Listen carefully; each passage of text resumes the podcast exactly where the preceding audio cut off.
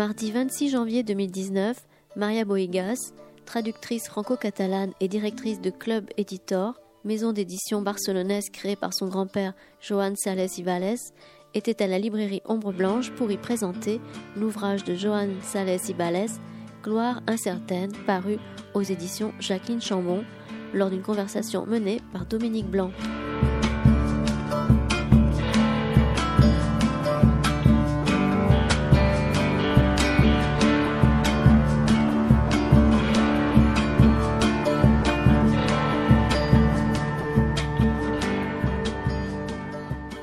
Bonsoir et merci d'être là malgré les circonstances défavorables pour les déplacements au centre de, au centre de Toulouse.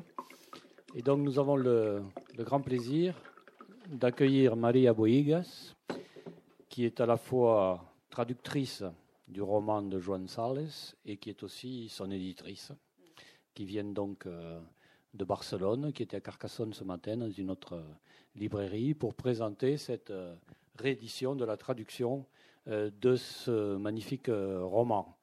Alors, euh, pour commencer, pour, peut-être pour ceux qui ne connaissent pas l'histoire de ce roman, on peut lui demander brièvement de, justement de retracer l'histoire de, de, ce roman, Incerta Gloria, une gloire incertaine, qui, était qui est paru en catalan en 1956 et qui a connu des évolutions, on va dire, à cause de la censure, puis ensuite du fait même de l'auteur, qui, au gré de la traduction, a voulu réintégrer euh, des, paragraphes et des chapitres, et qui a sans cesse remis euh, son ouvrage sur le, métier, et qui nous a livré le roman tel qu'il est euh, aujourd'hui, tel qu'il vient, tel qu'il vient d'être republié.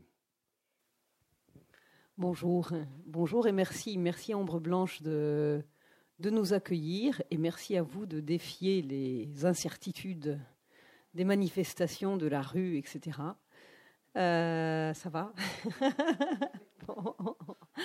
Alors l'histoire de ce roman a partie liée évidemment avec l'histoire de son auteur, qui, euh, qui en 36, en septembre 36, s'est porté volontaire à l'école populaire de guerre de la Généralité de Catalogne pour devenir officier de l'armée de la République. il a été destiné d'abord à Madrid avec la Columna de Ruti, puis, euh, en Aragon, euh, où il a fait l'essentiel de la guerre. Euh, c'est une période pour lui, 36-39, où évidemment l'expérience de la guerre est centrale et passionnante mais en même temps, euh, quelque chose se produit de plus personnel qui est euh, une amitié qu'il tisse avec deux personnes qui sont euh, dans une situation qui est totalement aux antipodes de la sienne. un poète et une jeune femme tuberculeux qui sont dans un sanatorium complètement isolé du reste du pays, du reste de la société, qui suivent passionnément depuis cette situation d'isolement total euh, les événements en cours.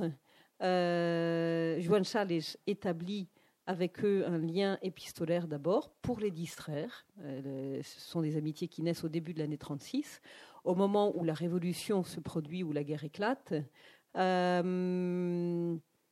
cette amitié devient quelque chose de très particulier. Ça devient une correspondance où Joan Charles est en quelque sorte le, oui, l'envoyé spécial presque de ces deux personnes qui se trouvent euh, coupées des autres en même temps que passionnément partie prenante de ce qui est en train de se produire euh, dans le pays.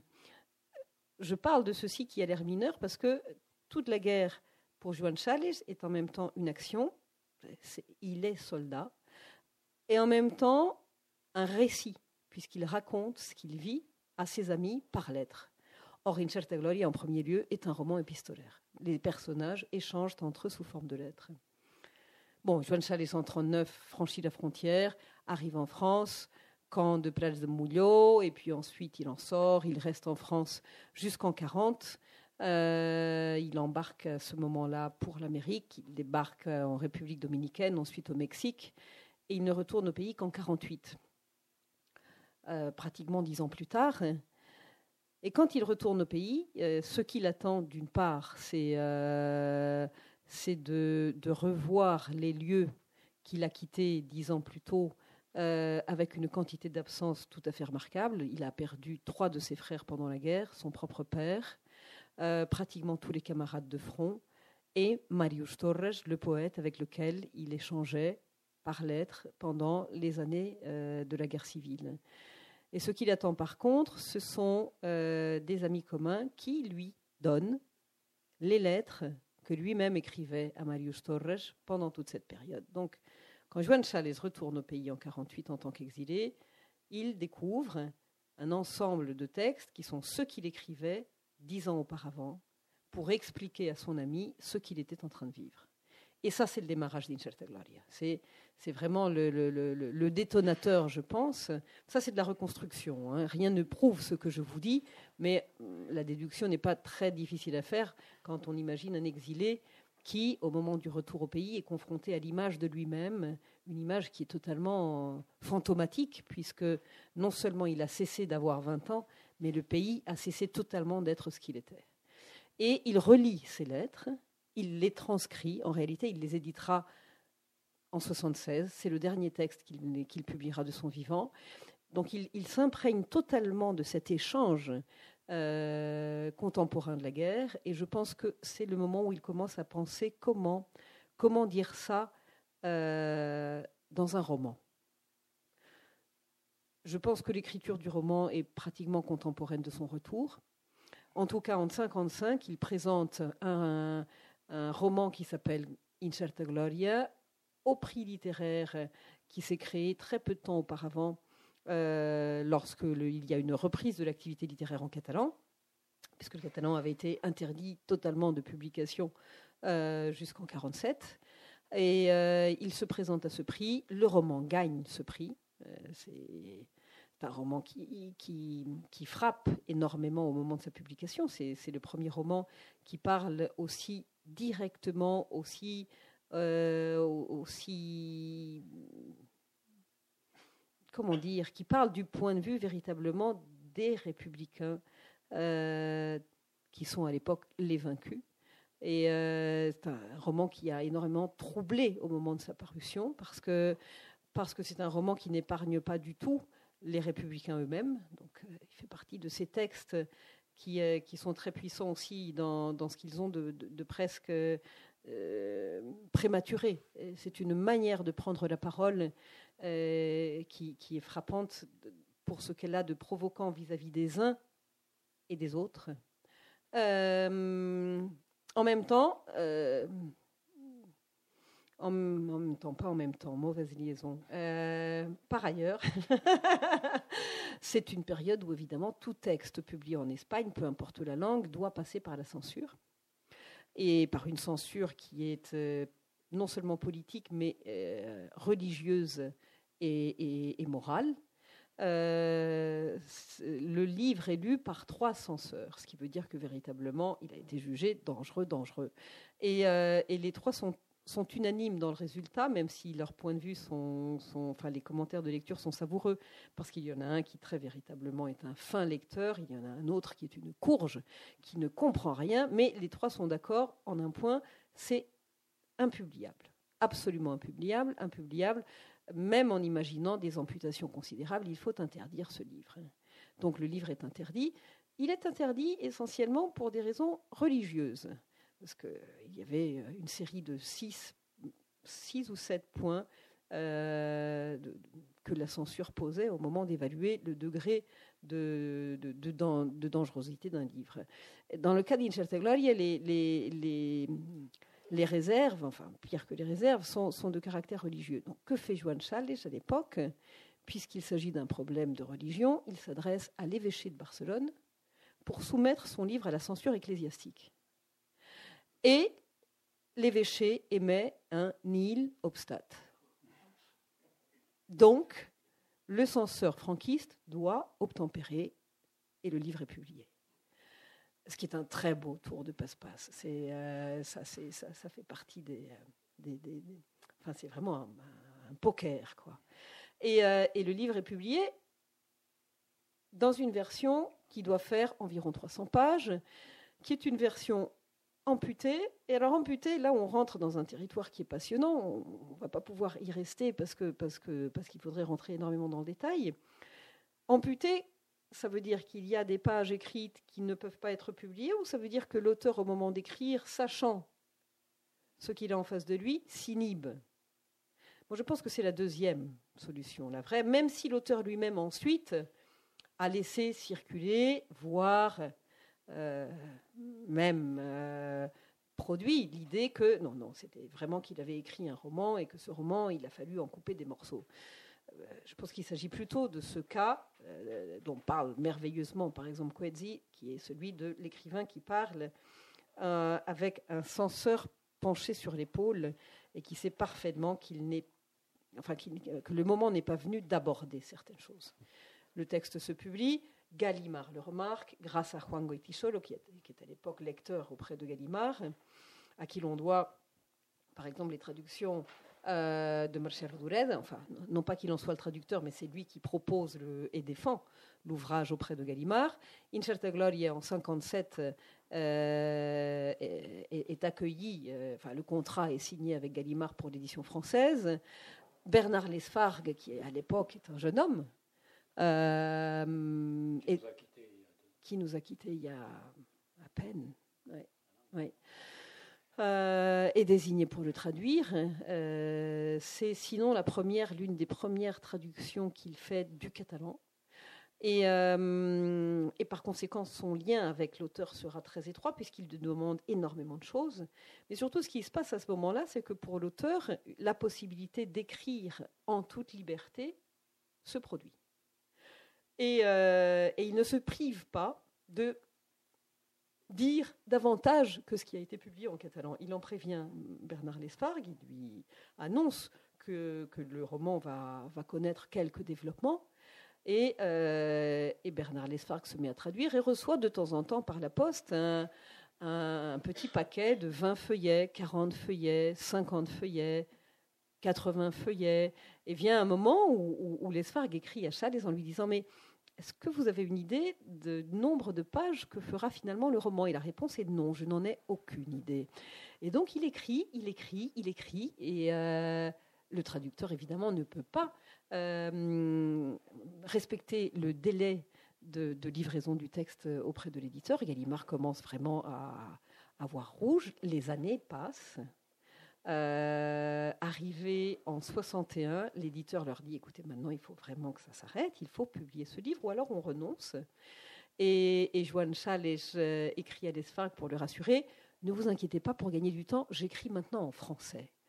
Et il lui envoie ses feuillets dans un français qui devait être euh, un peu chancelant, mais en français tout de même. Finalement, le livre est publié en 1962. Il a doublé de volume.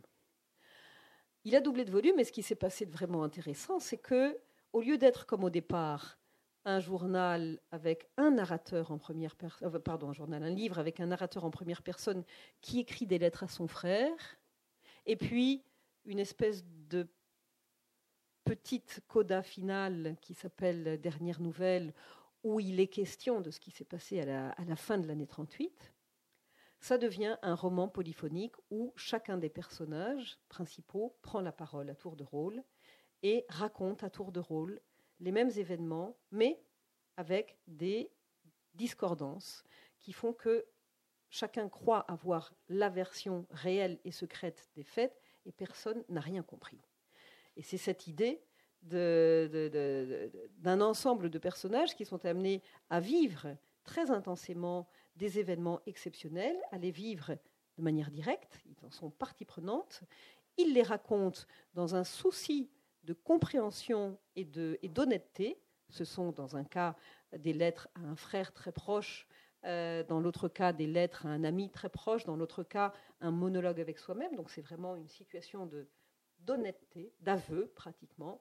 Et cet aveu est la preuve qu'il n'y a pas moyen de comprendre et de figer ce qui s'est passé. Ce qui est, euh, dans le cas d'un roman qui a pour matière ou pour circonstance plutôt la guerre civile, encore une fois, une, image assez fidèle de, ce que signifie une guerre civile au bout du compte.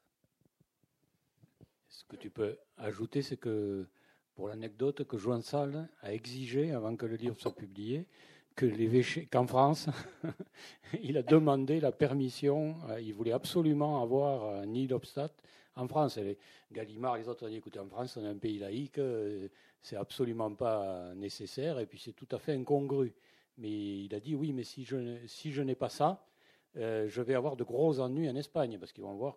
Et donc, effectivement, le, il n'a pas eu.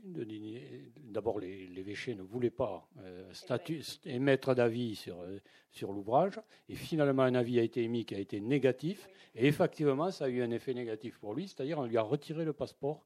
Euh, si j'ai bien lu, on lui a retiré le passeport pour pas qu'il puisse revenir en France. Et voilà. Mais, mais, il y tenait absolument. Alors, parce que tu l'as pas dit, mais parce que c'est un auteur qui se qui est un auteur chrétien aussi, qui est un auteur euh, catholique, alors très critique avec, euh, avec la religion, avec euh, les tenants de la religion, etc., mais qui se situe dans un débat à l'intérieur du christianisme. Et donc il y avait aussi cette idée que comment on dialogue avec les institutions. Oui, c'est une. ça, c'était effectivement. Il était, il a été militant de l'un des très nombreux partis marxistes euh, communistes des, années 20. Euh, en 1932, il ne, faisait plus partie de. enfin, c'était à l'époque le Bloc ouvrier Camperol. Il, il, a cessé la militance. Il y avait eu à l'époque à Barcelone un personnage euh, qui a exercé une énorme influence qui était André qui, euh, qui avait passé quelques années en Union soviétique, qui, qui était rentré accablé par ce qu'il avait vu, et euh, qui a été l'un des, l'un des premiers à, faire un, activisme anti, euh, anti-Staline. Et, et Chavez fait partie de ceux qui très tôt ont, ont regardé le Parti communiste comme quelque chose qui, qui pouvait être aussi dangereux que, que, le, que le fascisme naissant. Et effectivement, euh, pendant la guerre, il y a eu un, retour de christianisme en réalité chez lui, hein, parce que c'était quelqu'un qui s'était énormément distancié, comme tant d'autres gens euh, en Espagne. Il était, il était évidemment catholique de, formation, euh, d'une famille vraiment catholique, mais comme, comme, comme l'immense majorité. il avait, il s'était énormément distancié de, non seulement de l'Église, mais de, la foi et de la vie religieuse pendant des années. Et à l'issue de la guerre, euh, c'est quelqu'un qui, euh, qui a eu, comment dire, euh, un retour de foi. Est-ce que ça existe? Est-ce que ça se dit comme ça? Je n'en sais rien. Mais, mais d'une foi qui est en même temps une foi pleine de doute. Et en quelque sorte, c'est vraiment, c'est vraiment quelqu'un dont le rapport avec le divin est un rapport qui passe systématiquement par le doute. Et euh, c'était par ailleurs un fervent lecteur de Dostoïevski. Il a été traducteur de Kajanjakis, c'est-à-dire que vraiment son christianisme, c'est un christianisme presque de mécréant. Et en tout cas, c'est un christianisme qui ne conçoit certainement pas la vie religieuse comme une obéissance. Euh, et, euh, et, en même temps, c'est cette, chose tellement inconcevable à l'époque qui est un rouge catholique euh, qui, enracine son combat personnel et son combat pour la liberté dans c'est ça, dans le christianisme et dans cette figure de Jésus qui apparaît régulièrement dans Incerta Gloria comme, comme quelque chose de fulgurant, d'infiniment fragile, euh, quelque chose qui ne donne absolument aucune solidité. C'est tout le contraire de, de, de, la foi du charbonnier, c'est tout le contraire d'un bâton. C'est euh, presque euh, c'est l'expression de l'angoisse devant ce qu'on vit euh, et, et, du besoin de donner un sens à ce qu'on vit. C'est vraiment ça. Et, tu posais cette, cette dimension-là pour, pour expliquer pourquoi cette insistance à, demander le, le Nihil Obstat à, l'évêché de Paris, oui, qui effectivement a émis d'ailleurs un, commentaire de lecture qui est, qui, est, qui, est, qui est très intéressant quand on pense à l'histoire de, à l'histoire de l'Église à divers endroits, parce que c'est tout à fait paradoxal de penser que l'évêché de Barcelone, en plein franquisme, pouvait juger tout à fait chrétien le message d'Incerta Gloria et l'évêché de Paris, jugé pas du tout catholique, parce que c'est vraiment ça. Et euh, d'une certaine manière, l'avenir d'Incerta Gloria en Espagne, en Catalogne elle-même, est, très déterminé par cette appartenance de son auteur au christianisme. C'est quelque chose qui a été difficile pour lui parce que il revendiquait depuis euh, le côté rouge euh, quelque chose qui était évidemment totalement monopolisé et revendiqué par le franquisme. Le franquisme, c'est effectivement une idéologie euh, qui a une racine catholique énorme. Et, et, d'une certaine manière, Incerta Gloria a eu du mal à, être accepté par le secteur antifranquiste marxiste qui voyait dans son auteur quelque chose de très dérangeant, de, très ambivalent, alors qu'il n'y a en réalité aucune ambivalence, je pense. Enfin, je ne sais pas comment tu le vois. Oui, il n'y a aucune ambivalence, d'autant plus que de, comment dire, ce, qui tient vraiment dans la position de Joan Salles, alors dans sa vie et dans le roman aussi, mais surtout euh, dans sa vie, c'est qu'il a fait l'école de guerre. C'est-à-dire, son idée, c'était que le fascisme allait envahir l'Europe, et donc plus de pacifisme, parce qu'il était entouré aussi de gens pacifiste, anarchiste, etc. Euh, pas de pacifisme. Il a fait l'école. De... C'était des gamins. Hein. Ils avaient entre 20 et 25 ans, les gens qui, lui et les gens autour de lui. Il a fait l'école de la guerre pour être officier. Il est allé dans la colonne Dorothy alors qu'il était euh, très anti-anarchiste, on va dire, à cause des exactions qui s'étaient commises euh, à l'arrière, etc. Mais pourquoi il est allé quand même à la colonne Dorothy Il a fait son devoir d'officier, etc. Parce qu'il fallait gagner la guerre. Et l'idée, c'était, c'est un, chrétien, un chrétien patriote et un chrétien antifasciste. Dans tout le roman, il n'y a pas de fioriture sur la manière de désigner l'ennemi, c'est le fascisme. Les mots fasciste, facho, etc. C'est vers la fin du roman qu'on voit apparaître le terme national, dans une anecdote que je ne citerai pas, le terme national qui jusque-là n'existait pas. C'est-à-dire, c'est clair, il y a deux camps, et on doit être du côté des républicains. Mais il n'empêche qu'à l'intérieur de notre camp, ah, il se pose à la fois les questions morales sur les exactions, sur, etc. Et puis la question métaphysique qui revient toujours sur voilà, à quoi se raccrocher, euh, comment accomplir un destin, etc., etc. Et tous les personnages, ça aussi, ça pouvait ne pas plaire, mais c'est ce qui fait toute la richesse du roman, sont à la fois euh, contradictoires, partagés.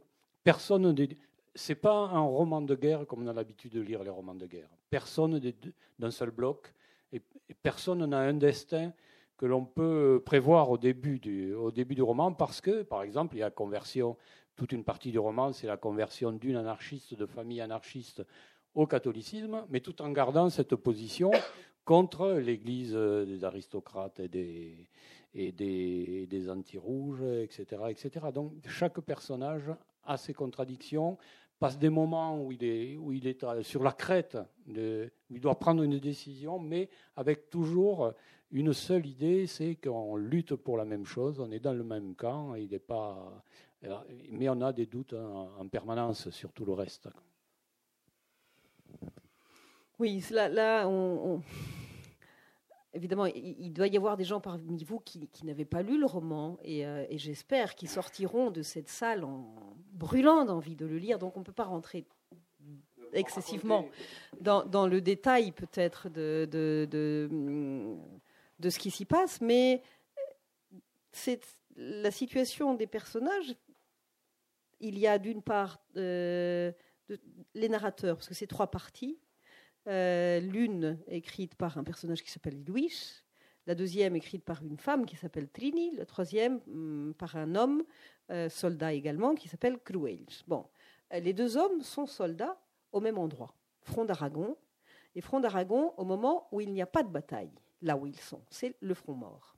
C'est le front mort et c'est cette situation de suspension en quelque sorte de la vie, de la vie civile et de la vie et, enfin, civile et guerrière, de tout, où des hommes euh, sont installés à un endroit d'une manière qui devient de plus en plus absurde. Leur quotidien devient totalement absurde. C'est comme des espèces de, de presque de grandes vacances où par ailleurs ils sont totalement épargnés par les fléaux de la guerre, parce qu'ils euh, sont dans un endroit où il y a de quoi se nourrir en abondance, euh, il n'y a pas d'agression, il n'y a pas de bombardement, il n'y a pas d'ennemis à proprement parler, il n'y a rien de tout ça. Donc c'est simplement une communauté d'hommes qui se retrouvent dans un village, dans un village vraiment un village euh, perdu au fond de l'Aragon, où il n'y a plus que des femmes, parce que les hommes euh, du village sont mobilisés comme eux, la plupart de l'autre côté, du côté des, franquistes, puisque tout ça a à voir aussi avec la géographie, c'est-à-dire que beaucoup plus qu'avec l'idéologie. Ça, c'est une chose très présente dans ce roman.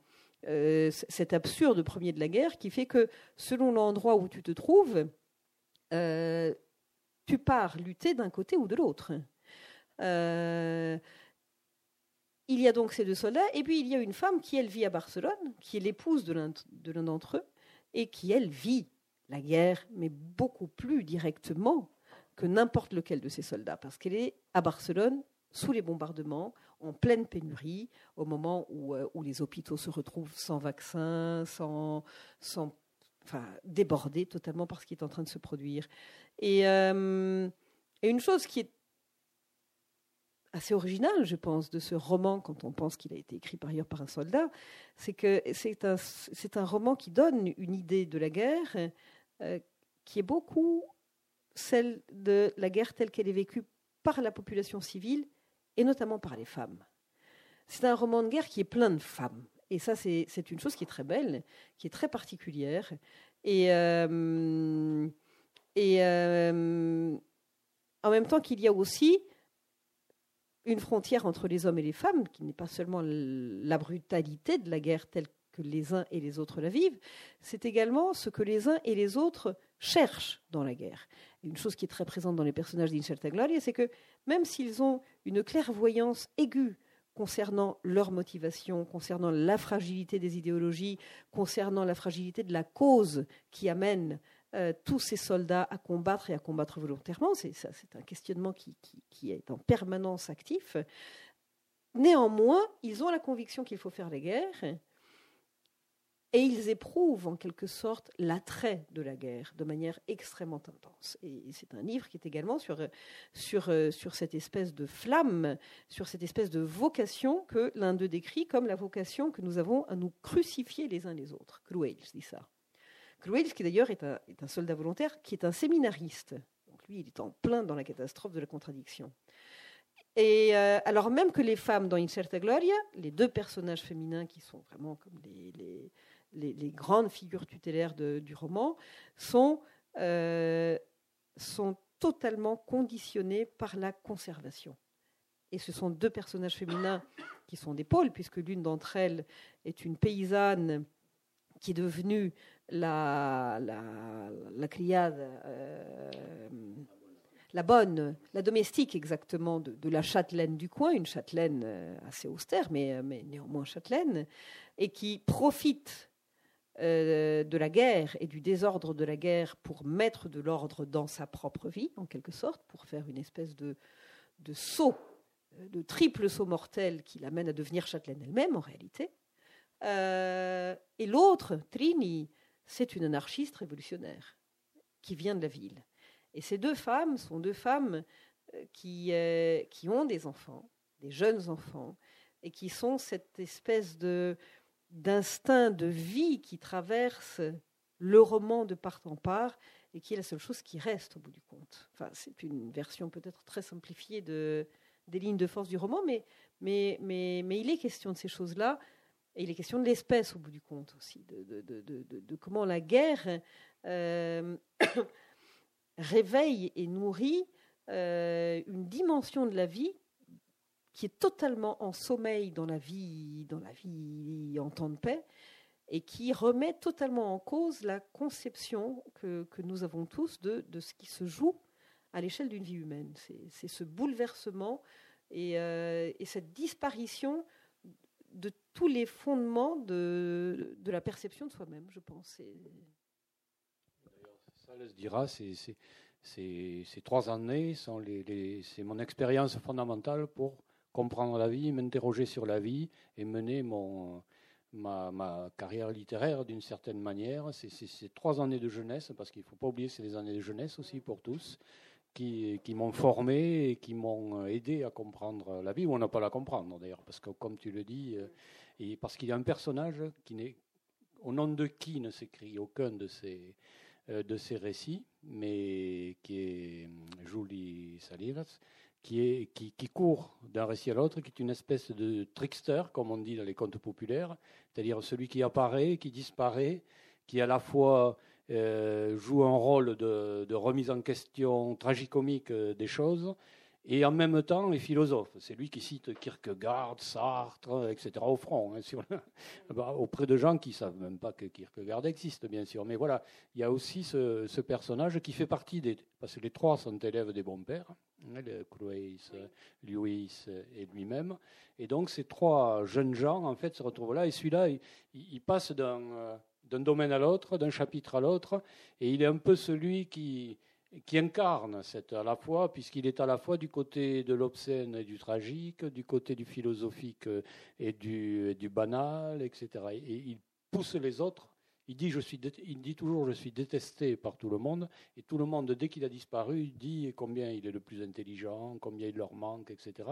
Ça aussi, c'est une trouvaille, je dirais, euh, romanesque qui fait que ça fait le lien entre, avec les autres personnages et ça fait toujours un interlocuteur qui empêche le récit de s'endormir d'une certaine manière puisqu'il réapparaît, il disparaît. Oui, et, Julie Schulerers est, un personnage qui, qui, vraiment, qui vraiment, comment dire, qui, qui, magnétique, mais une certaine gloire est un roman qui, en Catalogne, a, connu un regain fabuleux dans les dix dernières années. C'est un roman qui avait été très important quand il a paru. Pour ce que je vous en disais, qu'à une époque, euh, dans les années 50, en plein franquisme, un texte comme celui-là a vu le jour, qui est une secousse. Puis ensuite, euh, il a euh, euh, il a reçu un prix important en 68, des années plus tard. Il a grandi, l'auteur euh, l'a développé. Euh, donc en 68, nouvelle édition, traduction à l'espagnol, grand succès, etc. Et qui ensuite, qu'ensuite est rentré dans une étape de, disparition et, et, de gêne en quelque sorte, parce qu'effectivement, ça l'escadrait peu avec, avec la tentative de, révision du récit sur la guerre civile qui s'est faite dans les années 80 et 90 également. Donc ça, n'allait pour personne, ce, cette version-là. Quoi qu'il en soit, dans les dix dernières années, c'est un roman qui a trouvé un public très, très, comment dire, totalement séduit, totalement presque fasciné en Catalogne, et c'est Julie Soulalas qui concentre cette fascination. Euh, Julie Soulalas est devenue, euh, en quelque sorte, un, enfin, il en partage les initiales, euh, mais, mais, une figure aussi aussi fascinante que Julien Sorel dans Le Rouge et le Noir. Euh, euh, mais qu'est-ce qu'il veut en réalité? Mais qu'est-ce qu'il pense en réalité? Ce trouble, cette, euh, cette fluctuation, cette incertitude, et en même temps le sentiment qu'il y a derrière cette variation si dérangeante, quelque chose de très tranché et quelque chose de, d'infiniment consistant. Quoi qu'il en soit, Schulerasch, c'est un personnage, comme tu le disais, qui jamais ne prend directement la parole, ce sont les autres qui racontent ce qu'il disait, qui évoquent les conversations interminables avec Julie Schulelash, qui apparaît toujours comme celui qui, euh, qui introduit l'esprit de contradiction au moment même où la cohésion serait nécessaire. C'est-à-dire au moment où on croit avoir saisi quelque chose qui ne, flanchera, qui ne, qui ne chancellera pas, Schulelash apparaît pour, pour mettre en garde et pour dire par ce chemin-là, vous allez exactement à l'opposé de ce que vous croyez. Euh, et c'est curieux de. Enfin, Sales, quand il écrivait Incerta Gloria, était par ailleurs en train de traduire les frères Karamazov, où il y a ces, euh, ces trois frères en but à un père dont on ne sait pas bien si c'est le père ou, euh, ou si c'est le rival ou si c'est presque le bourreau de, de, ses propres enfants. Et je ne sais pas si vous, si vous l'avez en tête, mais ces conversations interminables des frères entre eux, euh, qui sont des, mises à l'épreuve de leur, euh, de leur solidité morale, j'allais dire. Et, euh, par bien des côtés, Julie Choulelage est un frère Karamazov égaré dans un autre roman qui, est cette espèce de, de gêne, de gêne qui s'introduit dans l'esprit de son interlocuteur et qui demande des années de réflexion pour pouvoir dire il avait raison. C'était ça ce dont il parlait à ce moment-là et qu'il était impossible d'entendre, c'était exactement ça ce qui était en train de se passer. Et c'est curieux parce qu'en quelque sorte, les personnages d'Incerta Gloria sont également comme les évangélistes de Julie Choulalas. Cette manière de rapporter ce qui a été dit à tel endroit ou à tel autre, avec cette chose qui est si belle quand on lit le roman, en même temps que tout à fait littéraire, c'est que là, pour le coup, les personnages, les trois personnages narrateurs dont je vous parlais, mettent dans la bouche de Julie Choulalas exactement les mêmes mots. Là, il ne se trompe pas. C'est ça ce qu'il avait dit. Il ne faudrait pas croire que c'est un roman cérébral non plus. C'est totalement incarné.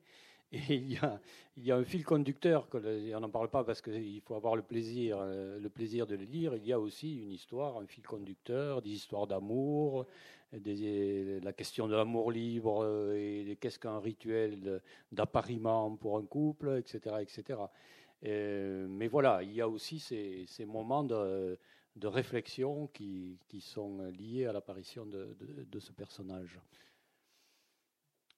Que peut-on dire de plus pour donner envie à ceux qui ne l'ont pas lu de le lire? On peut peut-être dire que, Joan Salles a donc créé une maison d'édition. Joan Salles est ton grand-père, on ne l'a pas dit. Tu as repris cette maison d'édition, tu, as réédité la dernière version de son, roman, et puis tu t'emploies à rééditer ou à éditer de la littérature catalane, à la fois les classiques de la littérature catalane, qui étaient un peu oubliés ces dernières années, et puis de jeunes auteurs euh, que tu essaies de, de, défendre et que tu défends très bien sur la scène littéraire actuelle. On peut en dire deux mots avant de passer aux questions. Oui. Euh, oui, cette maison d'édition a été créée en 1959. On fête les 60 ans cette année, euh, dans un esprit qui était véritablement de, de, continuer sous forme de livre, ce qui auparavant avait été défendu euh, précisément au front. Et la guerre perdue, que faire pour que, pour que la victoire franquiste ne, ne, ne détruise pas totalement la société qui avait vu le jour dans les années de la République, une des réponses qu'a essayé de donner Joan Charles a pris la forme d'une maison d'édition où on publiait euh, certaines des grandes plumes de l'époque, dont Mercè Rodoreda, Rodoreda, euh, qui est vraiment l'une des figures littéraires euh, remarquables qui se sont exprimées en catalan après la guerre civile. en réalité, quand on regarde le catalogue construit par Salles dans cette maison d'édition, euh, il y a des textes qui sont extrêmement riches et extrêmement troublants sur la guerre et ses conséquences. Euh, je pense notamment à un livre qu'avait publié Bernard Lespargue en français, qui est La mère de Blaye Bounet, publié chez Fédérop. C'est un livre qu'on peut trouver encore, euh, qui, est, une merveille, qui se passe à Majorque euh, et, qui se passe d'ailleurs dans un sanatorium de tuberculeux, de jeunes garçons tuberculeux qui ont 16-17 ans. Euh, ça se passe à la fin des années 40 à Majorque. Et, c'est une, une métaphore vraiment riche et, euh, et d'une poésie vraiment bouleversante sur, sur la tuberculose comme la maladie de ces enfants qui ont vu leurs parents pris dans un déchaînement de violence qui est la guerre civile. Euh, c'est un roman que je vous recommande énormément. Mais il y a eu dans, euh, dans cette maison d'édition quelques, quelques vrais chefs-d'œuvre. Il ne s'agit pas de faire semblant qu'il y en a eu tant que ça. Les chefs-d'œuvre sont rares. Mais il y en a quand même, je dirais au moins trois dans ce catalogue, qui sont des vrais chefs-d'œuvre, qui font que ça avait un sens de reprendre le catalogue et de le retravailler euh, aujourd'hui. Et comme tu le dis, il y a le travail de tout éditeur qui cherche des, auteurs inédits, qui, euh, qui, met en circulation des textes qui n'existaient pas. Mais il y a aussi un, travail qui est un travail passionnant de, de construction d'un certain corpus littéraire euh, à partir duquel la compréhension de ce que la guerre a été et de ce que la guerre a signifié euh, soit possible. C'est paradoxal, mais, encore aujourd'hui, euh, en Espagne, la, connaissance de ce que la guerre a, permis est très approximative, notamment en ce qui concerne les formes de répression de, la dictature franquiste, dont tout le monde sait que c'était une dictature, dont beaucoup nient qu'elle a été un totalitarisme, et qui reste euh, totalement, euh, hum, hors de portée d'une connaissance historiographique euh, sur des aspects aussi importants que, par exemple, le système concentrationnaire à l'époque de Franco. Franco a immédiatement créé des camps de concentration où étaient enfermés d'abord les soldats des zones qui tombaient progressivement entre les mains des troupes franquistes, et puis très rapidement les adversaires du régime, ce qui veut dire les paysans, euh, les paysans organisés en syndicats, ce qui veut dire les ouvriers, ce qui veut dire, enfin, ça a été vraiment une hécatombe déjà, une hécatombe de, d'exécution euh, immédiate sans procès d'aucune sorte, mais également de, de, déportation à proprement parler. Et les camps de concentration ont fleuri en Espagne. Il y en a eu aux alentours de 200. Et maintenant, je rentre dans les territoires de aux alentours parce que en réalité, ce sont des choses qui ne sont pas connues, qui ne sont pas étudiées encore, qui ne sont pas quantifiées, et que par ailleurs, il est extrêmement difficile de reconstruire dans la mesure où, d'une part, à l'époque même où s'était instauré, le régime se gardait de, systématiser sous forme d'archives, mais en plus, dans les années 80, que ce soit les archives militaires ou judiciaires ou, euh, ou municipales en Espagne, ont été détruites à bien des endroits. Une chose dont certains historiens ont parlé en des termes extrêmement frappants. Il y a notamment un, historien andalou de, de, Séville qui s'appelle Espinosa Maestre, qui est absolument passionnant et qui parle du calvaire des chercheurs qui se consacrent à la connaissance de la répression franquiste. Le fait est qu'on estime entre 300 et 500 000 la quantité de personnes déportées dans les camps de concentration franquistes entre 38 euh, et 47, date de la fermeture du dernier camp. Euh, alors, ça, ce qui est très fascinant en tant qu'éditrice, c'est de publier l'un des quatre récits littéraires à ce jour connus qui traitent des camps de concentration franquistes, quatre, et de constater que la plupart des gens n'avaient aucune connaissance de l'existence tout simplement de camps de concentration en Espagne. C'est ce, merveilleux tour de passe-passe du franquisme qui consiste en une amnésie générale fabuleuse, alors même que, évidemment, euh, les camps de concentration euh, agissent non seulement sur la personne qui est déportée, mais sur tout son environnement familial. C'est, euh, enfin, pour, pour, pour, chacun de ces 300 ou 500 000 individus, combien de gens qui ont vécu dans la, dans la terreur de, de la répression parce qu'ils étaient liés à quelqu'un que le régime avait jugé dangereux. Et, euh, et donc c'est à ça aussi qu'on travaille, et c'est pour ça aussi qu'il qu'il nous paraît important de non seulement de publier, mais d'accompagner la connaissance d'un certain nombre d'écrivains et, euh, et, de, et, de, livres qui, euh, précisément parce que la littérature permet euh, d'accueillir la contradiction, sont indispensables aujourd'hui en Espagne et en France. On va peut-être vous laisser poser des questions, si vous en avez. Comme c'est enregistré, j'amène le micro. Merci, euh, merci beaucoup pour votre présentation.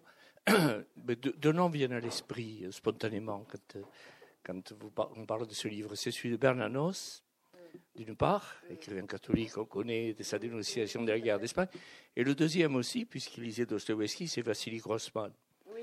Et Vie destin, parce que lui aussi euh, a essayé de faire sortir ce manuscrit qu'un des censeurs a eu l'intelligence de, conserver, je crois, sous forme de microfilm. Et on sait le chef-d'œuvre que c'est. Et il me semble que dans le contenu de, ce livre, je ne sais pas, je ne l'ai pas lu encore, on peut trouver des, analogies par rapport. Je, voudrais savoir quel est votre avis dessus. Oui, je pense que, c'est, que ce sont des livres tout à fait comparables. Euh, dans leur excès, hein, euh, et dans, cette, euh, dans cette dimension, effectivement, les, auteurs, dans un cas comme dans l'autre, ont été euh, partie prenante d'un combat et, sans aucune réserve, sans, euh, ils se sont jetés éperdument dans ce combat-là. ils ne mettent absolument pas en cause la raison d'être du combat, et néanmoins, la vision qu'il donne de ce qu'a été ce combat dans le détail et de la manière dont il a été très rapidement détournée et corrompue est exactement la même. Parce que Incerta Gloria, c'est un roman, un roman dans lequel on voit aussi nombre de personnages qui sont, par exemple, euh, il y a un personnage qui est Milmain, qui est le commissaire de propagande du gouvernement de Catalogne. La, description, enfin la, construction du personnage de Liver Milmain, c'est quelque chose qui est absolument dévastateur, euh, mais dévastateur. C'est-à-dire, c'est vraiment la séduction du pouvoir, l'usage du pouvoir, l'instrumentalisation des autres, c'est la propagande dans toute sa dimension.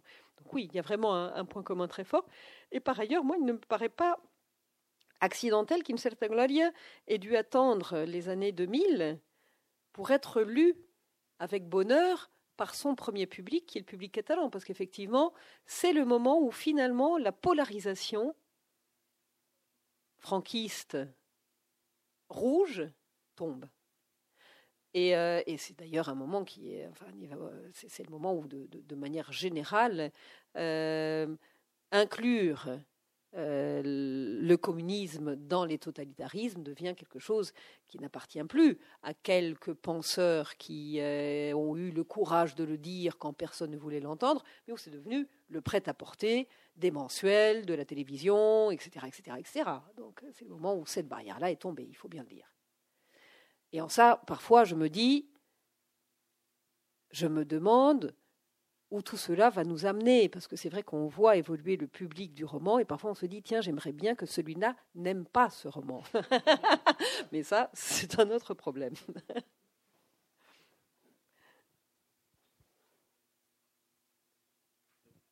J'avais juste une, question d'ignorant euh, sur les autres œuvres de l'auteur Est-ce qu'on retrouve des fils conducteurs euh, comment, comment, son œuvre globale est-elle euh, construite, si je puis dire? C'est, un cas très particulier, celui de Sales, parce qu'on peut dire qu'il est, monomaniaque comme un personnage de Balzac. Euh, c'est aussi quelqu'un qui a fait le choix de, devenir éditeur. Donc, à partir d'un certain moment de sa vie, il s'est, il s'est consacré à publier les autres beaucoup plus qu'à, qu'à son œuvre. Euh, de manière tout à fait délibérée et tout à fait consciente. Chalès a commencé par écrire de la poésie. Quand il était soldat, il écrivait et il écrivait de la poésie. Ce sont des poèmes qu'il a écrits à l'époque de la guerre. Et euh, il en est sorti un volume qui s'appelle d'un moribun, le voyage d'un moribond. Euh, ensuite, il, ensuite, il y a eu cette étape où, où, il a écrit Une certa gloria, mais cette étape, elle commence quelque part, mettons, en 49, 50, et puis elle termine en 71. Donc c'est quelqu'un qui, qui n'arrive pas à se dépêtrer de, de, la guerre et des personnages de la guerre et de ce qu'il doit dire au sujet de cette expérience. Donc il, c'est presque, il est presque un peu hanté par, par ce roman. Et euh, une fois qu'en 71, il en publie la dernière version en disant elle n'est pas définitive et je n'en suis pas content, mais je ne recommencerai plus à l'écrire. Euh, il publie en 76 les lettres qu'il écrivait à Marius Torres, ce qui est tout simplement un retour à la guerre par un autre chemin. Donc on peut dire que vraiment, Joan Charles est un écrivain euh, pour qui la matière première de l'écriture a toujours été non pas la guerre, mais ce qu'il y a connu, ce qu'il y a rencontré en quelque sorte. Il a un roman inédit euh, et inachevé qui se passe en République dominicaine, mais vraiment inachevé, inachevé dans un sens qui est de... Enfin, c'était un écrivain qui fonctionnait énormément par sédimentation. Et ce roman-là, euh, c'est une seule couche de roman euh, encore. On sent qu'il n'avait pas eu le temps. Et, donc on réfléchit depuis un moment euh, à la question de savoir ce qu'on en fait. Ce qui est vraiment, enfin, ce qui est un problème d'édition euh, très intéressant, parce qu'on se dit, on ne peut pas ne pas le publier. En même temps, on ne peut pas le publier tout seul, comme si c'était une œuvre qui, voilà, euh, débrouillez-vous avec elle. que, faire? Et on se dit qu'il faut qu'on fasse quelque chose quand je dis on, c'est les, deux éditeurs, hein, qu'il faut qu'on fasse une, invention qui est vraiment de donner le texte du roman inachevé tel qu'il est, mais de le compléter des lettres d'une sélection de lettres de l'auteur qui permettent de comprendre ce qu'il y a dans les zones de creux. Et euh, donc on est rentré à notre tour dans la hantise, vraiment dans la hantise des lettres et des lettres et des lettres qui sont produites par une vie. Voilà, mais il faut dire, voilà, je dirais que l'autre euh, pôle très important de son œuvre, c'est ses lettres. Et ses correspondances, plusieurs de ses correspondances ont été publiées par toi en particulier, mais aussi par d'autres. Et sa correspondance avec Mercedes Roduleda, par exemple, c'est voilà, un énorme chantier, mais qui est euh, une fresque absolument passionnante. Et, l'opposition et l'entente entre les deux aussi, sur la vie culturelle, sur le catalan, sur la culture, sur la littérature, etc. C'est, c'est vraiment une œuvre. C'est, une, une vraie correspondance, c'est une œuvre. Et celle d'avant, les lettres à Marius là, c'est, moi aussi, je trouve que c'est une œuvre qui pour moi a la même importance qu'Iselta Gloria. D'abord parce qu'on s'aperçoit, il y a des pages entières des lettres qui sont, qu'on retrouve dans le roman, et puis c'est, c'est euh, voilà, à la fois un témoignage sur la guerre civile, euh, sur la guerre, sur le front au jour le jour, et sur toutes les questions que Salle se posait avec d'autres sur la politique, sur c'est vraiment euh, quelque chose d'extraordinaire. C'est des lettres à Marius Stoll qui, pour moitié, sont des lettres à Mercedes Figueres. Mais comme il l'a appelé lettres à Marius Torres, on continue à l'appeler comme ça. Mais en fait, c'est très intéressant que ce soit aux deux. Bon, je ne vais pas dévoiler, mais il y avait des relations entre les trois qui expliquent pourquoi euh, il y avait ce, triangle épistolaire qui est absolument. Ce sont des textes absolument formidables. Et, en tant que témoignage sur la, guerre civile et, sur cette période-là, et aussi sur la réflexion, sur ses réflexions sur la littérature, etc.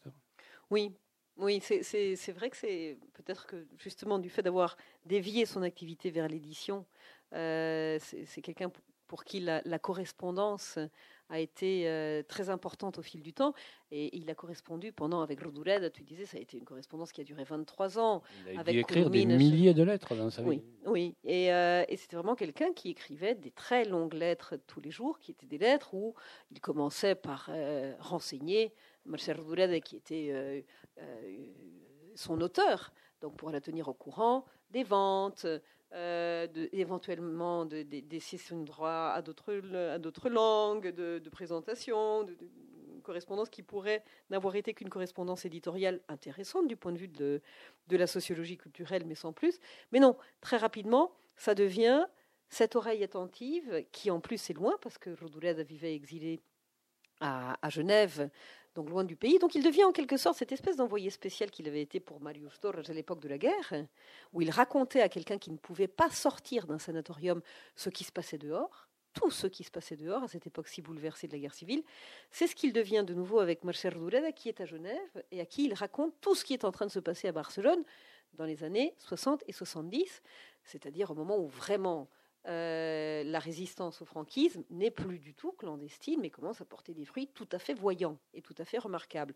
En même temps qu'il donne une image de la société euh, de l'époque, qui est l'image d'une société qui s'est évidemment accommodée au franquisme, puisque, puisque tous autant qu'ils sont, doivent s'accommoder forcément à un régime euh, pour, pouvoir, pour pouvoir survivre. Et, c'est vrai qu'il y a cette masse de lettres qui est un matériau qu'on qui, mérite d'être publié, mais qui mérite d'être publié, sachant que qu'il est essentiel de préserver une chose qu'il adorait par-dessus tout, parce qu'il était parce qu'il était éditeur en plus écrivain quand même, qui est de faire des volumes qui aient une tension et, euh, une énergie, c'est-à-dire qu'il ne se contente pas de porter témoignage. Euh, le témoignage, pour qu'il pour qu'il fonctionne, doit être un chef-d'œuvre et doit être une énergie extrêmement concentrée. Et donc, il faut qu'on réussisse à, être à la hauteur. alors, il faut dire que lui-même, en publiant les lettres à Malarius Torres, il a repris effectivement le paquet de lettres, mais. Alors, Lodolel lui dit à un moment, mais vous l'avez inventé, hein, vous avez tout inventé parce que c'est trop littéraire. Et en fait, il a coupé, d'une certaine manière, quand il n'y a pas les originaux, on ne sait pas vraiment, mais il a coupé euh, des passages des lettres pour que justement ce soit aussi une œuvre littéraire, cette correspondance. pour qu'il y ait cette tension. On a, on a retrouvé les lettres qu'il écrivait à Mercé Figueres. Donc on a une partie de la correspondance, on n'a pas les lettres qu'il écrivait à Marius Torres. On ne sait pas pourquoi elles ont disparu. mais quand on regarde les lettres d'époque et les lettres qu'il a publiées, on constate qu'effectivement la teneur est exactement la même, mais qu'il y a une affaire de tempo.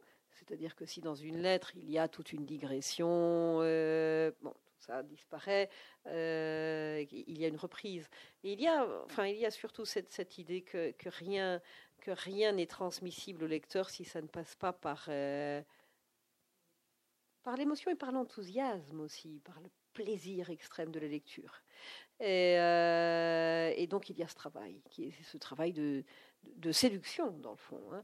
Et, c'est pour ça que ça n'a pas de sens de prendre euh, ce qu'il a laissé et puis de commencer à publier les lettres à monsieur, les lettres à madame, les lettres de telle période. Il faut vraiment réfléchir à ce que dit euh, un volume. Et, euh, et c'est, il faut le dire, extrêmement amusant parce que c'est une figure qui intellectuellement est très stimulante. C'était quelqu'un qui était en même temps très entier et totalement épris de la contradiction. C'est ça. Et ça, c'est merveilleux. Moi, j'avais une question toute bête. Euh, qu'est-ce qui l'a poussé à revenir en Espagne? Il était, il était anti-franquiste à la fin des. Bon, dans cette époque-là, on est quand même dans le franquisme dur.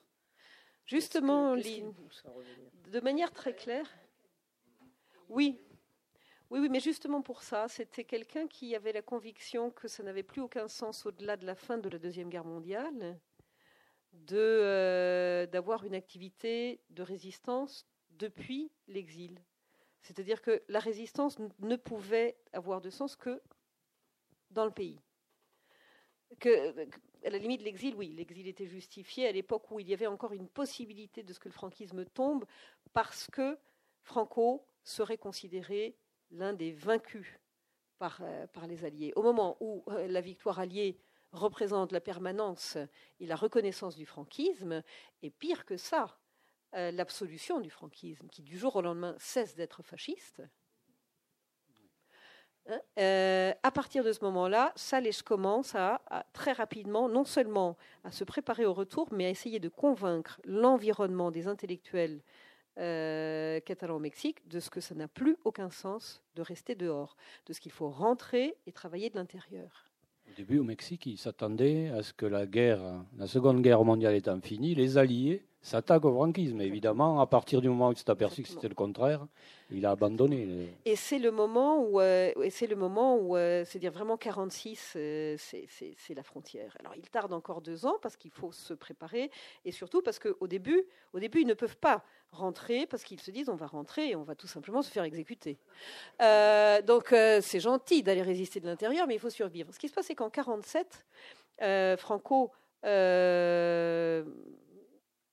fait une opération remarquable, euh, induit évidemment par les États-Unis qui lui demandent une certaine inflexion euh, et, une, petite sourdine à la répression qu'il a mise en œuvre, mais aussi parce que vraiment le pays s'est trouvé totalement vidé d'une partie essentielle euh, de sa population, qui est celle des gens de métier, les journalistes, les intellectuels, les professeurs, il y a tout, vraiment euh, une, somme énorme de, gens indispensables qui se trouvent euh, éparpillés aux quatre coins et dont le pays a besoin pour se reconstruire. Donc il faut qu'ils reviennent. Que fait Franco? Il instaure un pacte qui consiste à euh, offrir aux exilés la possibilité d'envoyer un dossier qui explique concrètement leur parcours avant-guerre et pendant la guerre. Euh, j'ai retrouvé le papier qui explique, qui est cet écrit tel que mon grand-père l'avait formulé et présenté. C'est assez impressionnant parce que il, a pris au pied de la lettre l'idée de, concrètement euh, qu'avez-vous fait. C'est impressionnant. Euh, et le régime émet l'avis de manière à ce que la personne qui veut rentrer sache avant de rentrer ce qu'il attend. Et ce qui est très étonnant, c'est que le régime a respecté les avis. Donc je ne connais aucun cas de quelqu'un qui aurait été euh, envoyé en prison, alors que, a priori, il n'aurait pas de soucis, de soucis, ils en avaient tous des soucis, hein, mais euh, de soucis immédiats, disons, de, danger imminent d'être emprisonné. Et donc ça, ça a eu lieu en 47. En 47, euh, ça les a été de ceux qui immédiatement se sont accueillis à cette brèche pour envoyer son, dossier, attendre le verdict, et dès qu'il a été émis, il est rentré au pays. Et c'est une période qui est très curieuse parce que dans les publications euh, des exilés au Mexique, euh, c'était des publications, euh, il, y avait, il, y avait, des revues, des revues mensuelles, etc., euh, avec évidemment de, de, des publicités, parce que comme toute revue, il fallait qu'ils aient des, des rentrées d'argent euh, autres que les, les, abonnés, donc il y avait des publicités, des publicités qui sont, qui sont marrantes, parce que c'est tout à coup, on, sent le, le, pays dans lequel ils sont, dans lequel ils se trouvent, alors même que leurs écrits sont totalement, euh, comme tous les exilés du monde, les exilés ont tendance à, détourner les yeux de l'endroit où ils sont. L'obsession, c'est retourner au pays, donc euh, l'endroit où ils sont, on laisse ça dans les marges, on ne regarde pas trop. Et tout à coup, les publicités rappellent qu'ils sont à, Mexico et, euh, et qu'il y a toute une série de commerçants, de petits industriels qui affichent des, annonces dans ces revues. Et il y en a qui sont très savoureuses. Il y en a une notamment où on voit un dessin d'un réfrigérateur. On est en 48, c'est quand même la révolution, le réfrigérateur qui dit préparez votre retour, achetez un réfrigérateur. Et elle est géniale cette publicité.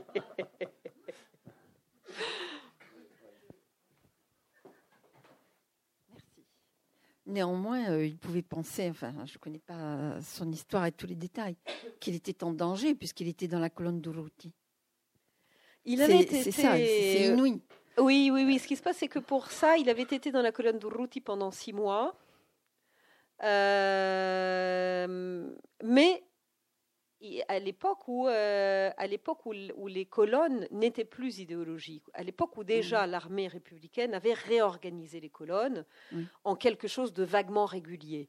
Euh, vaguement, mais, mais, mais quand même, c'est-à-dire que lui, il avait été envoyé à la colonne de Ruti parce que c'était euh, mmh.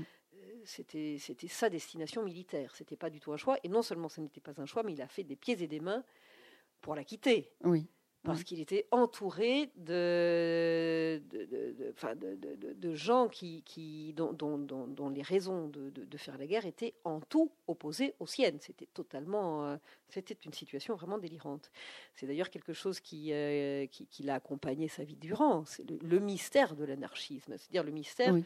d'une idéologie qui pouvait rassembler euh, des, des, motivations et des attitudes aussi formidablement contradictoires. Oui.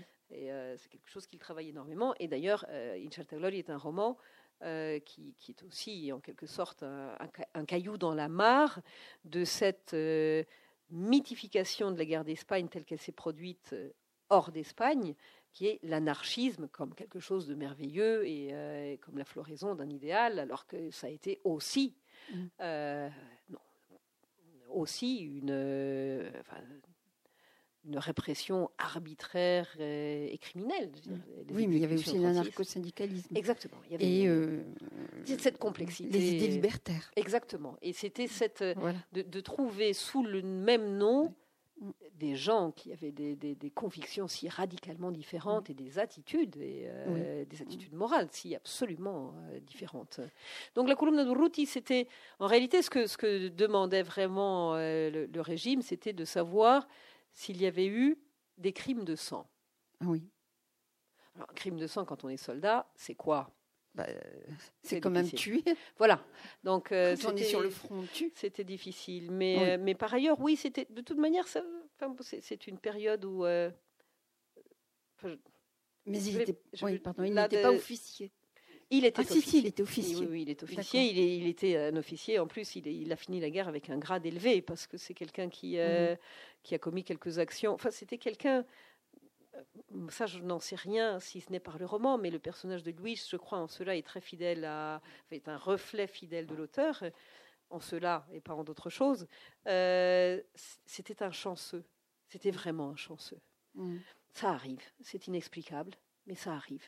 Et, euh, et, et c'était quelqu'un de courageux, par ailleurs. C'était quelqu'un qui avait un, un, courage physique, sans aucun doute. Et, euh, et donc, il, il était, c'était un haut gradé de l'armée de la République quand il a, quand il a quitté le pays.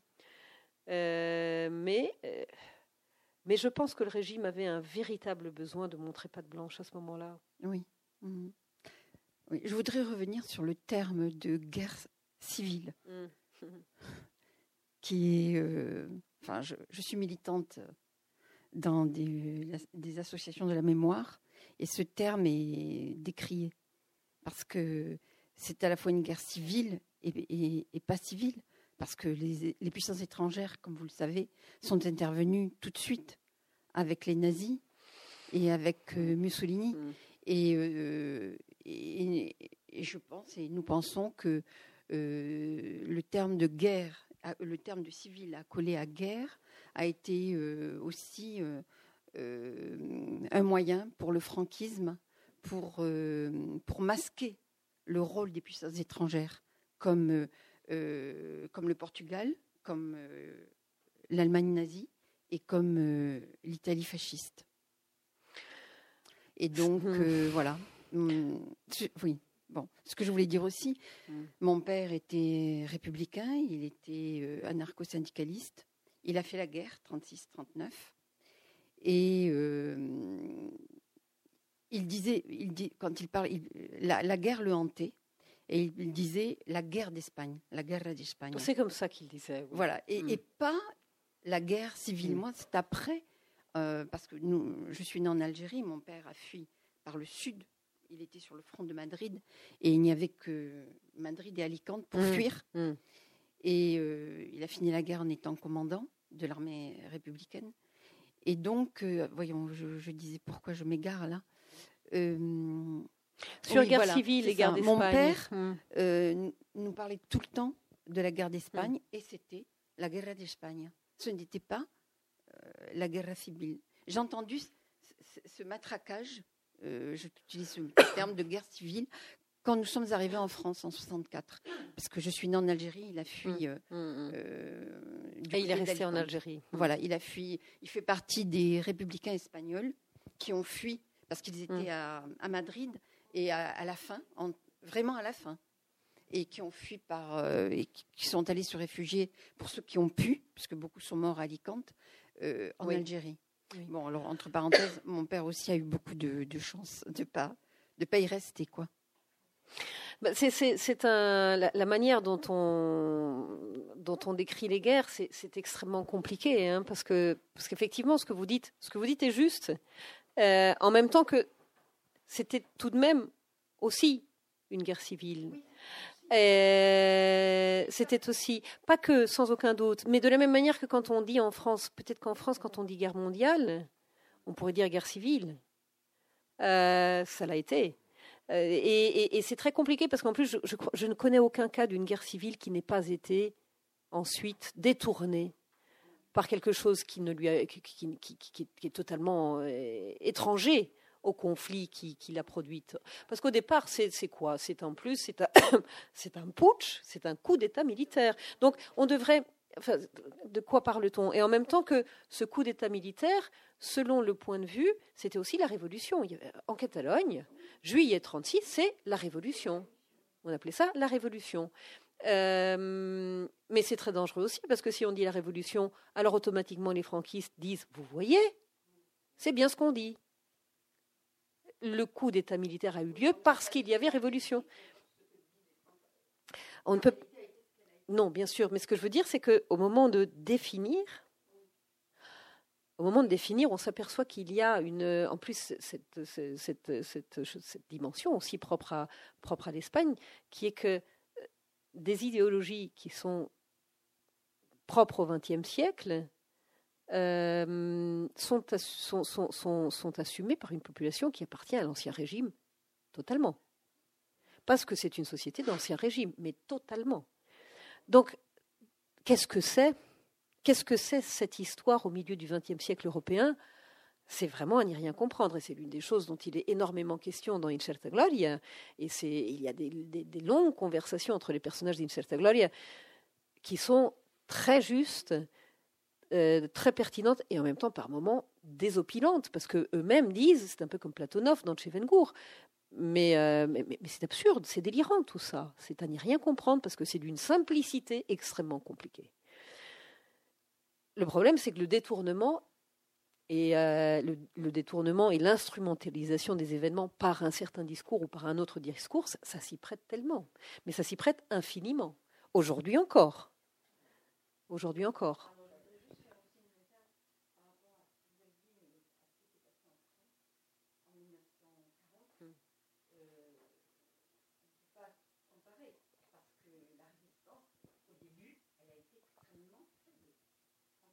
Oui, oui. Et justement, les, et après, les, les républicains en 39-40 ont joué un très grand rôle dans la résistance. Donc tout le sud même dans toute la France. Je veux dire que le nombre, par rapport à, au, au nombre d'habitants en France, le nombre de résistants était infime. Oui, oui. Donc euh, c'est c'est pas une guerre civile comme, on l'a- comme, comme elle l'a été en Espagne. Non, non, ça- il ne s'agit pas du tout de, prétendre que, que ce soit comparable, hein, mais, je veux dire dans le sens où un conflit fait émerger des tas d'autres conflits. Donc, au moment de dire de quel conflit parle-t-on, il n'y a pas une dimension du conflit. Il y en a trois, cinq, combien? Et, euh, et selon l'époque, on décide que le conflit important, c'est à ce niveau-là ou c'est à un autre. Et, euh, ça, c'est euh, c'est dans le fond, la guerre d'Espagne, c'est la première guerre, c'est la deuxième guerre mondiale. Je ne sais pas pourquoi on dit les guerres de 39-45 quand on parle de la guerre mondiale, on devrait dire de 36-45. Et, euh, et en réalité, voilà, voilà. Mais ça, ça, il faudrait convaincre un certain nombre d'États de revoir. euh, Voilà, exactement, exactement. Mais dans le fond, c'est 36-45 et c'est la guerre mondiale. Alors, j'a- j'avais deux questions. Merci pour ce, ce beau dialogue. Euh, vous avez cité tout à l'heure euh, La mère de Bly Bounet. Et ce- si je ne dis pas de bêtises, je crois que c'est le même metteur en scène qui a fait l'adaptation de Elmar et Une certa gloria. Alors, je voulais avoir votre avis sur, euh, au-delà de l'adaptation, ou peut-être aussi votre avis sur l'adaptation, mais comment vous avez vécu ce, ce processus d'adaptation de Une certa gloria Et seconde question, je m'adresse à l'éditrice. Comment se porte la nouvelle scène barcelonaise et catalane, si on peut faire ce distinguo barcelonaise et catalane. Et euh, quels sont vos choix euh, qui, vous avez édité euh, dernièrement? Quels sont vos, Qui sont vos derniers coups de cœur? Alors concernant les, les- ces deux romans ont été effectivement adaptés au cinéma par Agustí Villalonga, qui est un, cinéaste vraiment intéressant, majorquin, qui, est un qui, est un, qui est un cinéaste extrêmement intéressé par la violence. Euh, par justement ce dont on parlait, c'est-à-dire la violence, qu'est-ce qu'elle déchaîne au juste hein, Cette boîte de Pandore, qu'est-ce qu'elle produit? Et euh, concernant la manière dont j'ai vécu l'adaptation au cinéma, alors là, pour le coup, je dois avouer, et, c'est une réalité, que, hum, le simple fait que ce roman devienne un film, euh, c'était une émotion tellement grande que je suis incapable de savoir ce que j'en pense. Mais vraiment, c'est un sentiment de, reconnaissance, de gratitude, de magie. Alors, quelque chose en moi me dit, ça n'est pas du tout le film que tu aurais fait si tu étais capable de faire un film. Vraiment. Euh, ça a à voir aussi avec une certaine esthétique cinématographique, je dirais catalane, parce que je crois que c'est quand même une facture très catalane. Euh, moi, j'aurais aimé que ça soit un peu plus comme Apocalypse Now. Mais euh, j'aime beaucoup Apocalypse Now, donc c'est un problème personnel. Mais c'est essentiellement une reconnaissance et, vraiment, c'est subjugant de, de, de, de- par exemple, le personnage de la Carlane, qui est un personnage féminin, qui dans le roman est peut-être légèrement euh, à la traîne des autres, dans le film, devient un personnage merveilleux. Ça, c'est ah, ça, c'est vraiment fascinant de, voir une lecture qui, redonne toutes ces couleurs à un personnage que peut-être le roman n'avait pas traité euh, aussi, euh, aussi délicatement que les autres. Euh, concernant la scène catalane et barcelonaise, disons qu'il y a eu un phénomène très intéressant avec la grande crise financière et économique d'il y a dix ans, c'est que euh, il y avait eu en Catalogne euh, un certain euh, mirage général qui s'était construit non seulement concernant le, monde des affaires, du développement du territoire, de l'économie en général, mais de la culture. L'idée que tout à coup, en Catalogne, il y avait une industrie culturelle. Voilà. Parler d'industrie culturelle et de fait, il y avait des organismes publics qui s'occupaient d'apporter des aides euh, à l'industrie culturelle. C'était le nom. En réalité, euh, la culture qui se produit en catalan, la culture euh, écrite qui se produit en catalan, appartient sans conteste au territoire de l'artisanat. C'est prétendre qu'il y avait une industrie, c'était ça, c'était un mirage, c'était un leurre, et la crise s'est chargée de le prouver. Donc il y a eu un effondrement de, tous, de, ces géants de papier euh, qui, étaient en quelque sorte les producteurs de culture au début des années 2000. Et après cet effondrement général euh, et, salutaire, une éclosion de petites maisons d'édition euh, portées par une nouvelle génération d'éditeurs, qui sont des éditeurs, et en ça, malgré tout, euh, c'est là qu'on se dit quand même, il s'est passé des choses intéressantes en Europe malgré tout, des éditeurs qui appartiennent à cette génération d'étudiants qui ont été formés grâce à Erasmus à des traditions universitaires, littéraires, euh, autres que, celles d'origine. Et l'éclosion de projets éditoriaux intéressants en Catalogne aujourd'hui est remarquable. Il ne s'agit pas de prétendre qu'ils sont 50, parce que c'est petit tout ça. Euh, mais il y a une bonne douzaine de projets qui sont des projets très stimulants et, euh, très singuliers. Où, disons, un peu l'impression qu'auparavant, ce qu'on publiait en catalan était le mainstream et un point c'est tout.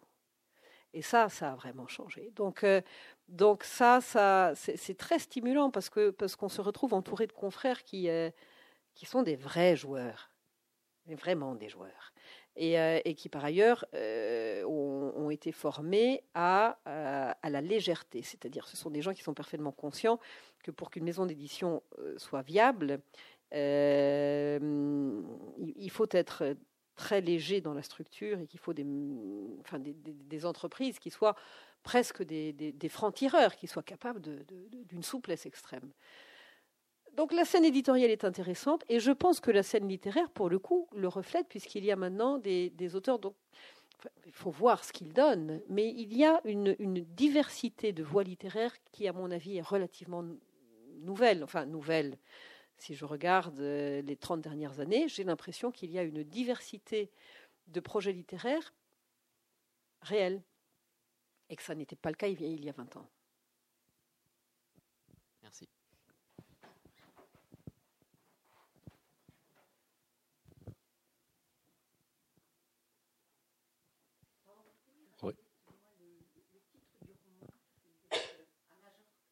La mer, la mer, comme la mer, comme la mer euh, et l'écrivain Blay, B-L-A-I, Bonnet. Bonnet, Bonnet B-O-N-E-T. C'est publié par Fédérop. Il faut le commander, mais il, est en stock. Il est, traduit. Il est, oui, il est traduit par euh, Mathilde Bensoussan. Ouais. Et il faut lire, si vous ne la connaissez pas, Rodoreda. Gallimard vient de rééditer dans, dans, la petite collection à peu près toutes les traductions. Oui. La nouvelle collection. Il, faut, il, ça et, La mort printemps et euh, Tant de guerre, c'est un roman extraordinaire. Il faut lire La rue des Camélias, il faut lire. Euh, enfin, il faut la lire entièrement et les, et les contes aussi. Contes de Michel Boulez, extraordinaires. Justement, elle, elle était à Genève, alors euh, dans leur correspondance, lui qui était revenu, ne lui dit pas de revenir, mais euh, ne lui dit pas de revenir parce que parce qu'il voit bien que très rapidement, elle, le lui dit d'ailleurs, il y a des raisons familiales et personnelles dans son exil à elle. Donc c'est autre chose. C'est quelqu'un qui, qui, de manière tout à fait délibérée, veut rester loin, mais loin aussi de sa mère, son ex-mari, son fils et sa famille. Donc c'est un, un autre ordre de choses, en quelque sorte. Par ailleurs, Rodureda a eu une expérience de l'exil totalement différente de celle de Chales, euh, notamment parce qu'elle était la compagne d'un homme qui, réfugié comme Chales en France en 1939, euh, y est resté en 40. Et, euh, et au moment où, où, les républicains, les réfugiés, les étrangers en France devaient, de gré ou de force, être regroupés en compagnie de travailleurs, euh, où le compagnon de Marcel Rodurez, a fait le choix d'aller travailler euh, à l'organisation TAUD à Bordeaux, donc directement sous tutelle allemande. Et c'est quelqu'un dont la trajectoire a été, disons, un peu grise. Et euh, un peu grise sur les bords même. Et, euh, et c'est une chose qui n'est pas du tout reconnue en Catalogne. Il est très difficile d'en parler. Il est très difficile encore de, de, traiter de manière euh, naturelle d'une évidence, qui est que parmi les républicains aussi, il y a eu des arrangements avec euh, le nazisme. Et même des républicains qui ont découvert le nazisme avec enthousiasme pendant leur euh, exil en France. Il y en a eu, évidemment. Et, ça, c'est tout un pan de l'histoire catalane qui reste totalement immergé. Et il est, on, enfin, on, commence à en parler. Enfin, on a réédité nous un roman de Rodulada qui s'appelle La mort et le printemps, euh, qu'il est possible de lire. C'est- à première vue une fable. C'est quelque chose qui se passe dans un village dont on ignore tout euh, du lieu, du moment historique euh, où il a lieu. C'est vraiment comme, c'est presque une espèce de science-fiction ou au contraire de retour en arrière. C'est un village et ses coutumes, mais quand on prend conscience de ce que c'est une femme qui a vécu de très près euh, le nazisme et, euh, et l'occupation et la collaboration, ça prend une dimension bien particulière.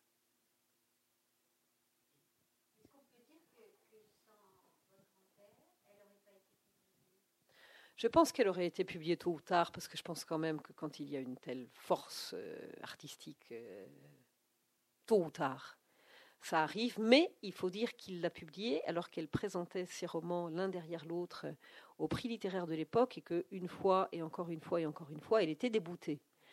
Donc c'est quelqu'un qui a su la voir alors que les autres ne la voyaient pas.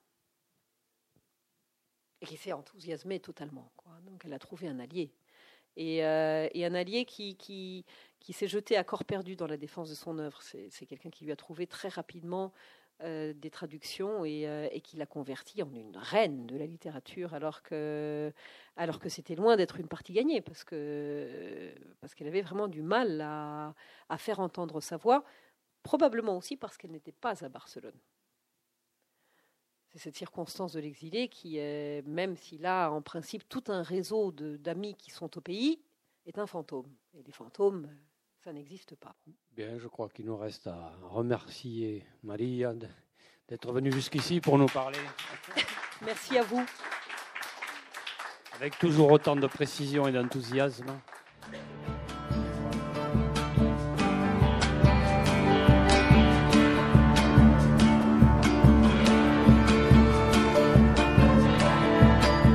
Venez d'écouter Maria Boigas autour de l'ouvrage Gloire incertaine de l'écrivain, traducteur et éditeur Joan Sales Ibales à la librairie Ombre Blanche le 26 janvier 2019.